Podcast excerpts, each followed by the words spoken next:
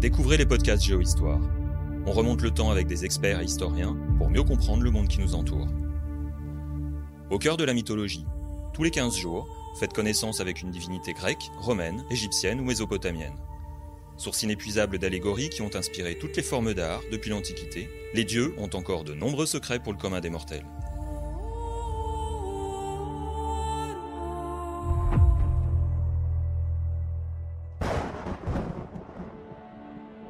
C'est le roi des dieux, le seigneur de l'Olympe, Zeus pour les anciens Grecs ou encore Jupiter pour les Romains. Maître de la lumière régnant sur les cieux, il fait le jour et la nuit, manie la foudre et contrôle pluie et vent. Il arbitre les conflits entre les hommes et impose sa sagesse aux autres dieux. Zeus n'est pourtant pas maître de ses passions, qui le conduisent à toutes sortes d'aventures. C'est ce que va nous raconter aujourd'hui Barbara Cassin, philologue et philosophe, spécialiste de philosophie grecque et académicienne. Bonjour Barbara Cassin. Bonjour. Aujourd'hui, nous allons donc parler de Zeus. Pour commencer, est-ce que vous pouvez nous dresser un portrait rapide de ce dieu suprême de la mythologie grecque? Oui, c'est le père des dieux et des hommes, paraît-il. Euh, ce qui est intéressant, c'est déjà son nom. Zeus, ça a donné en latin euh, dies, c'est-à-dire le jour, la lumière. C'est le dieu de la lumière. Mais ce qui est intéressant, c'est de savoir que Zeus, c'est la troisième génération des dieux. Si vous lisez le grand livre qui explique tout sur les dieux grecs, qui est un livre d'Hésiode, donc peut-être 7e siècle avant Jésus-Christ, quelque chose comme ça, euh, Hésiode, la théogonie, c'est-à-dire le livre sur la naissance des dieux, il raconte que d'abord il y avait le chaos. Euh, et ensuite il y a le chaos qui s'unit plus ou moins à la terre et euh, le ciel qui s'unit à la terre. Uranos et Gaïa. Il se trouve que Gaïa avait des enfants, des enfants d'Uranos, mais euh, Uranos, le ciel, la couvrait si fort qu'il ne les laissait pas venir au jour. Et donc elle, souffrait d'avoir encore les enfants en elle. Eh bien, il se trouve que euh, Gaïa en a eu tellement assez que elle a donné à l'un de ses fils, qui n'arrivait pas à voir le jour, une petite serpe. Et ce, ce fils, Chronos, a émasculé son père a émasculé Uranos. Donc ça, c'est la deuxième génération. La troisième génération, c'est Chronos. Euh, en latin, c'est Saturne. Chronos épouse Rhea. Ils sont frères et sœurs, hein, tous. Et il dévore leurs enfants, parce qu'il a peur d'être détrôné par son fils. Donc, chaque fois que Rhea a un enfant, il le mange. Jusqu'à ce que elle invente une ruse, mais c'est pas tout de suite, c'est avec son dernier né, Zeus, elle lui donne une pierre à manger. Elle donne à son père, Chronos, une pierre à manger à la place de son fils. Et elle fait élever son fils euh, par une chèvre sur le mont Ida, etc. Et Zeus finit par le vaincre, par vaincre son père. Inceste, meurtre, euh, émasculation, c'est d'une violence énorme, la mythologie. Et ce qui est intéressant avec Zeus, c'est que c'est là troisième génération. C'est-à-dire qu'il faut attendre Chaos, euh, Uranos, le ciel, et puis encore Chronos, dont le nom équivaut presque au temps, c'est presque les mêmes lettres, hein, il en manque une. Euh, donc tout ça, mangeant ses enfants, etc., épousant ses sœurs, bon. Hmm, et il faut attendre Zeus.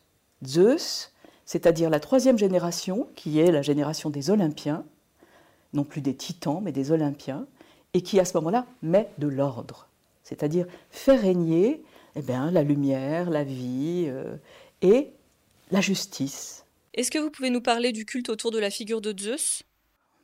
Écoutez, pour moi, le culte autour des dieux et autour des dieux grecs et des héros, c'est vraiment dans les textes. C'est vraiment euh, les poèmes, les poètes, qui sont ceux par qui le dieu arrive. Et ceux d'ailleurs que le dieu inspire, puisque euh, parmi les, enfants de Zeus, il y a les muses. Les enfants de Zeus avec Mnémosyme, la mémoire, ce sont les muses.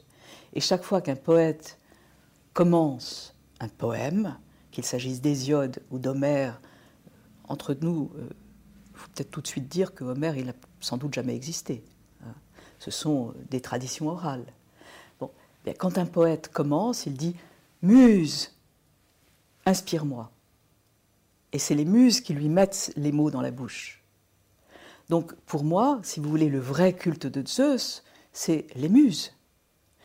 Et puis le culte de Zeus, c'est chaque fois qu'il y a un orage, parce que Zeus, c'est la foudre, le foudre comme on dit. Enfin, c'est la foudre aussi. Et Zeus, l'ébranleur des nuées, eh bien, euh, Zeus, c'est très beau. En grec, on ne dit pas il pleut, on dit Zeus pleut. Zeus uei. C'est magnifique. Donc voilà, ce sont ces choses-là qu'il faut comprendre plutôt. Est-ce que vous pouvez nous parler un peu de ses amis ou au contraire de ses ennemis dans la mythologie grecque? Ce que la mythologie raconte, c'est d'abord euh, Hésiode qu'il raconte dans la Théogonie. Et là, on comprend alors la naissance de Zeus, qui fait partie des Olympiens, qui est le roi des Olympiens, et donc il, a il doit se battre contre tous ceux d'avant, et notamment ceux qui précèdent immédiatement les titans.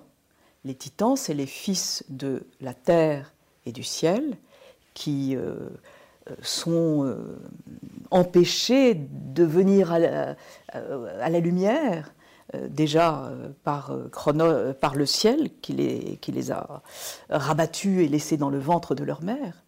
Mais bon, ensuite, les titans, c'est tous, tous ceux qui se battent et qui interdisent ou contre lesquels Zeus doit se battre pour arriver à faire régner l'ordre. Les titans, c'est la force tendue. Et, Zeus, c'est la lumière qui se répand. Donc voilà, euh, la lumière, la mesure, même si lui-même est assez peu mesuré par rapport à nous. Est-ce qu'il y a des faits d'armes ou des aventures qui ont construit sa célébrité? Les aventures qui ont construit la célébrité de Zeus, j'allais dire, euh, c'est comme celle de Don Juan. Hein. c'est toutes les femmes qu'il a eues, des déesses aux mortels. Alors, euh, les déesses, enfin les, les titanes, car il en a eu un certain nombre, ces métis donc qu'il a euh, engloutis et Athéna est sortie euh, de, sa tête, euh, c'est la manière dont il a, enfin, avec Thémis, qui est la justice, la justice divine, il a eu les moires, les parcs, celles qui tissent le destin des hommes avec euh, euh la mémoire, il a eu les. Donc ça, c'est, vous voyez, ça, c'est vraiment des faits, des hauts faits d'armes d'avoir produit ça. Et, et puis, euh, il a épousé euh, mille traits, comme dirait Don Juan. Hein, un nombre de mortels, je crois 175, on en, a compté. Bon, il les a pas épousés vraiment. Il, a, il leur a fait des enfants il les a aimés et il a fait des enfants. Et parmi ces enfants, il y en a d'extraordinaires, c'est des demi-dieux. Donc euh, chacun a une qualité étonnante. Et puis il a une femme, Héra, euh, qui est sa sœur d'ailleurs. Et euh, elle, elle incarne la, la femme au foyer, enfin pas vraiment, elle incarne l'épouse. Et l'épouse, jalouse, D'ailleurs, euh, Zeus, c'est absolument incroyable. Dans l'Iliade, il lui raconte ses infidélités. Il lui dit oh, Mais tu es encore plus belle qu'une telle, une telle, une telle, une telle. Je veux dire, c'est tout à fait un autre modèle de, de vie et de vie euh, sur tous les plans. Donc, moi, je dirais le, ce qui fait pour moi la, non pas la singularité, mais l'extraordinarité de Zeus, c'est ses métamorphoses. Comment est-ce qu'il arrive à séduire une femme? Il se transforme en cygne pour Leda, il se transforme en pluie d'or pour Danaé, et il se transforme, euh, euh, il se transforme en son époux pour Alcmène. Il prend l'apparence d'Amphitryon, l'époux d'Alcmène, qui est parti à la guerre. Je trouve ça extraordinaire. Donc voilà, pour moi, ça, c'est les, les, les grandes batailles de Zeus, c'est de réussir à se transformer comme ça. Est-ce que vous avez une petite anecdote à nous raconter au sujet de Zeus? Bah, Je trouve ça quand même extraordinaire de penser que Zeus accouche à sa manière. Donc il accouche d'Athéna, euh, dont il est enceint dans sa tête, et il accouche d'un autre dieu extraordinaire qui est Dionysos. Il a aimé Sémélé, la, la lune, et comme Héra est toujours derrière les amours de son mari, elle a inspiré à Sémélé le désir de voir Zeus dans sa gloire. Donc Sémélé, à qui Zeus a dit je ne peux rien te refuser, lui demande de le voir. Et alors, elle se montre avec sa foudre, avec son éclat, et elle est carbonisée. Et donc, il prend l'enfant qu'elle porte et il le met dans sa cuisse. C'est ça, naître de la cuisse de Jupiter. C'est faire comme Dionysos, l'enfant de Sémélé et de Zeus. Donc pour moi, une anecdote, c'est quand même que, que, Zeus, le roi des dieux, l'homme par excellence, le beau, barbu, magnifique, etc., accouche deux fois, une fois par la tête, une fois par la cuisse. Merci Barbara Cassin. Si ce portrait de Zeus vous a donné envie d'en savoir plus sur ce personnage, je vous invite à le retrouver dans le premier volume de la collection Au cœur de la mythologie de Géohistoire et Le Monde, en vente actuellement chez votre marchand de journaux.